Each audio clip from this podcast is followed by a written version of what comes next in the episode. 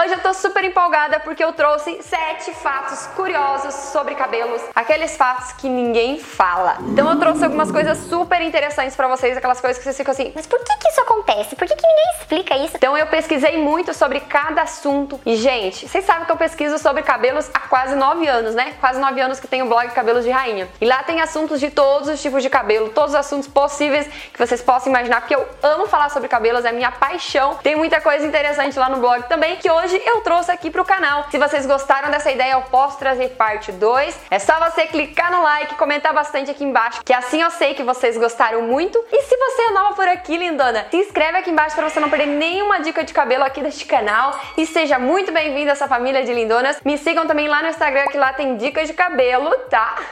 e tem até passo a passo de maquiagem, gente. Tô criando muitos conteúdos para vocês lá no Instagram também. O meu Instagram é Julia Dorman, beleza? Bora lá começar o vídeo de hoje. O primeiro fato curioso que ninguém fala é por que, que o nosso cabelo muda de espessura, por que, que ele afina, por que, que ele engrossa, o que, que acontece no nosso cabelo. Você já parou para pensar? Eu tenho um problema de alguns cabelos estão nascendo mais finos, né? Alguns cabelos estão afinando, né? Por conta da idade, né, gente?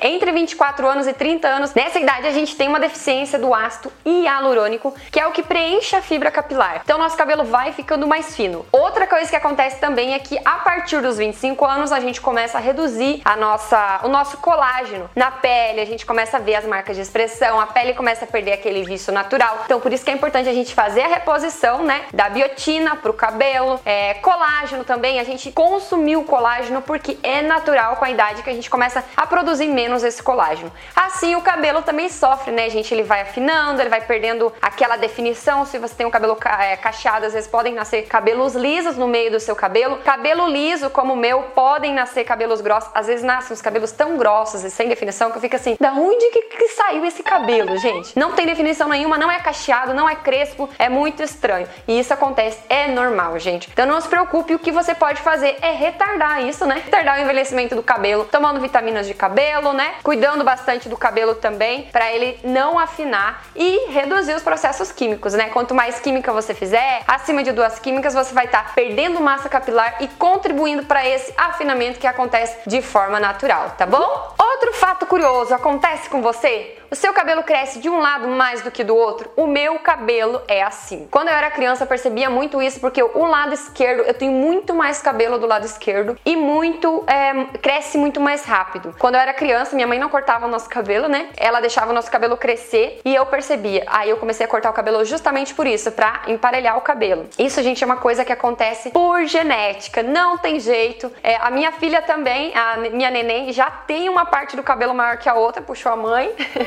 então é uma herança genética. A gente tem, assim como no corpo, a gente não é igual, não é simétrico em todas as coisas. A gente tem uma mão diferente da outra, um braço diferente do outro. Por mais que seja milimetricamente, você tem. Nunca é igual. O nosso corpo não é ao lado direito igualzinho do lado esquerdo. Isso acontece no cabelo também, mas pode também acontecer de você fazer muitas químicas ou uma química mal aplicada, por exemplo, você aplicar mais uma região do couro cabeludo, encostar muito no couro cabeludo e você acaba ficando com essas falhas e consequentemente o crescimento quando seus cabelos nascerem, ele vai ficar mais lento numa parte da cabeça, entendeu? Isso também pode acontecer. E agora uma coisa que muita gente não fala também é por que, que o cabelo de criança é mais hidratado. Vocês podem perceber, a Marju não faz hidratação nenhuma, ela só lava o cabelo com shampoo e condicionador, parece cabelo de japonês, né? Que é brilhoso, hidratado, não precisa fazer nada.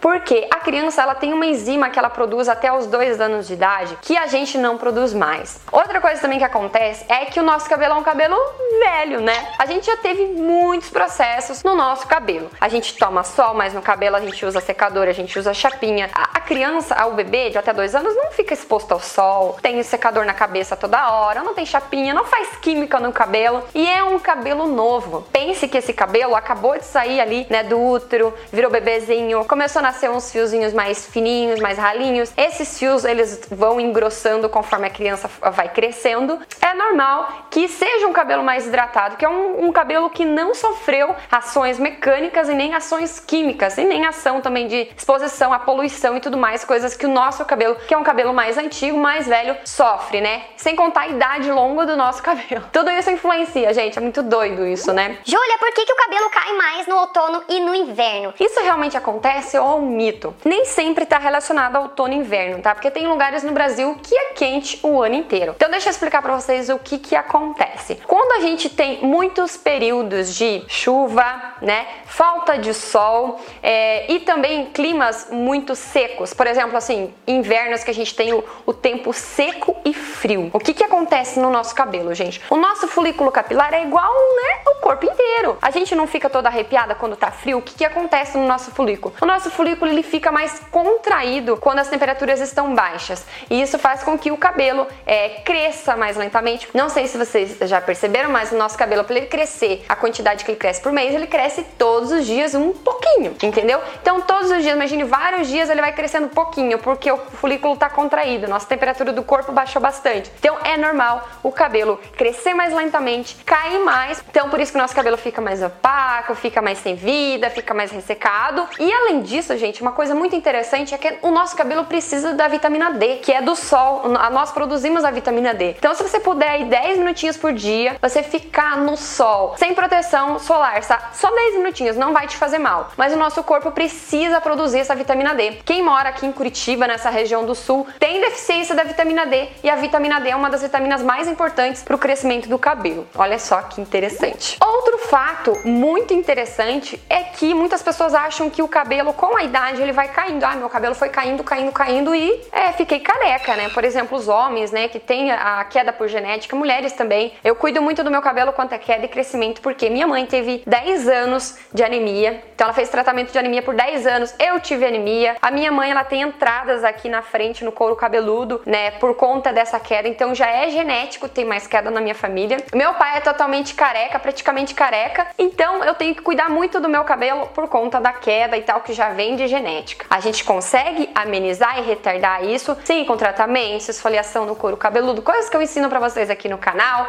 estimular o bulbo capilar, tudo isso. Mas uma coisa muito doida que eu aprendi numa clínica de, de queda capilar e crescimento, quando eu fui no, nos especialistas em São Paulo, há muitos anos atrás, né? Quando eu comecei o canal, eles disseram que o cabelo ele vai nascendo cada vez mais fino. Ele vai afinando, afinando, afinando, chega uma hora que ele nasce tão fininho e tão fraquinho que ele não fica mais no bulbo capilar. E o que que acontece com esse folículo? Quando nasce esse fio tão fino, parecendo uma penugem, sabe? Ele se fecha. A partir do momento que ele fica liso, não tem mais jeito. Aquele folículo não ressuscita mais. Então, quando você vê aquela, aquela parte da, da careca assim, é lisa, não volta mais, gente. Você pode estimular, você pode fazer várias coisas, o máximo que vai acontecer é algumas penuginhas nascer nascerem ali. Por isso que quando você vê que tá começando a ficar com entrada, seu marido, até tem várias seguidoras que mandam foto de antes e depois do marido com receitas caseiras e esfoliação no couro cabeludo dos maridos. Elas falam que Júlia faz muita diferença e a gente ainda consegue recuperar quando existe o folículo capilar. E agora eu vou te falar como eu descobri a idade média do cabelo. Uma vez uma pessoa me perguntou: Júlia, você sabe quantos anos tem, tem seu cabelo? Eu falei: sei, tem sim, em torno de 5, 6 anos. Ele falou: Nossa, você é a única pessoa que respondeu corretamente. Sei que muitos de vocês que estudam sobre cabelos sabem dessa resposta, mas eu quero ensinar você que nunca ouviu falar disso, como você descobrir a idade do seu cabelo. O nosso cabelo ele cresce um centímetro até um centímetro e meio por mês. Essa é a média. Então você vai pegar essa média e vai dividir, tá? Pelo comprimento que tá seu cabelo. Então você vai pegar uma fita métrica, vai medir seu cabelo, eu não sei quanto que tá o meu cabelo nesse momento. Mas aí o que você vai fazer? Por exemplo, se meu cabelo tem 60 centímetros, eu vou dividir por 12, que é a quantidade de 12 meses, e vou descobrir quantos anos eu demorei para chegar nesse comprimento. Entendeu? Tem pessoas que têm 8 anos de cabelo, tem 7 anos de cabelo, depende aí do comprimento do cabelo da pessoa, mas você descobre a idade média do seu cabelo. É legal saber disso, né? Porque às vezes você pode ajudar uma amiga de repente que pensa que o cabelo dela tem 20 anos, por exemplo, que é o que a maioria das pessoas respondem. Não, seu cabelo tem 20 anos, você tem 20 anos, entendeu? E é doido, né? Porque é diferente. Você tem que fazer esse cálculo aí, descobrir. Aí me conta aqui, qual é a idade média do seu cabelo que eu quero saber e curtir os comentários de vocês, tá bom? Muita gente me pede para fazer um vídeo sobre isso. Até já fiz um vídeo há muito tempo aqui no canal. Se vocês quiserem, eu faço de novo uma hidratação caseira para ajudar nesse sentido. Mas o que são aqueles pontinhos brancos no cabelo, Júlia? Eles têm solução?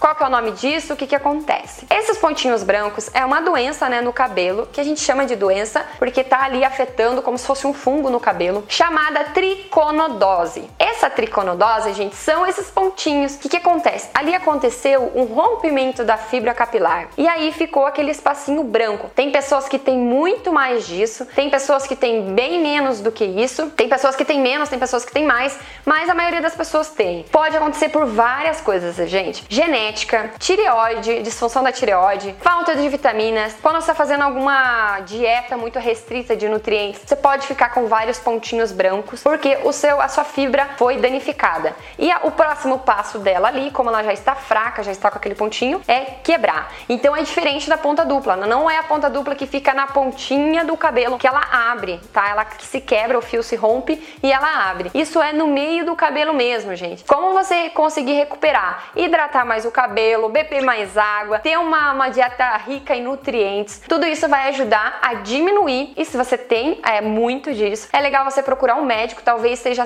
até disfunção de hormônios, seja um, uma coisa hormonal que está refletindo no seu cabelo. Então dá uma olhadinha aí, se você tiver, você consegue tratar. Júlia, tem solução, tem hidratação que salve? A gente consegue melhorar a aparência, tirar aos pouquinhos, mas é só a tesoura que vai tirar completamente, gente. Assim como a ponta dupla que não tem como colar, o fio, uma vez aberto, ele não cola mais. Esse pontinho branco também não cola mais. Então você tem que ir cortando. Vai fazendo o tratamento que eu falei, né? Cuidando do cabelo, hidratando mais, tomando vitaminas. Veja se você tem alguma disfunção nos hormônios, veja se você tem algumas alterações hormonais. Aí você vai cortando seu cabelo e conforme ele for crescendo, essas pontinhas brancas, esses pontinhos brancos vão desaparecendo. E aí, lindonas, o que vocês acharam desse vídeo diferente? Se vocês gostaram, me contem aqui embaixo o que vocês acharam e também me contem qual desses fatos vocês não conheciam e que vocês amaram conhecer, tá bom? Então é isso, meus amores.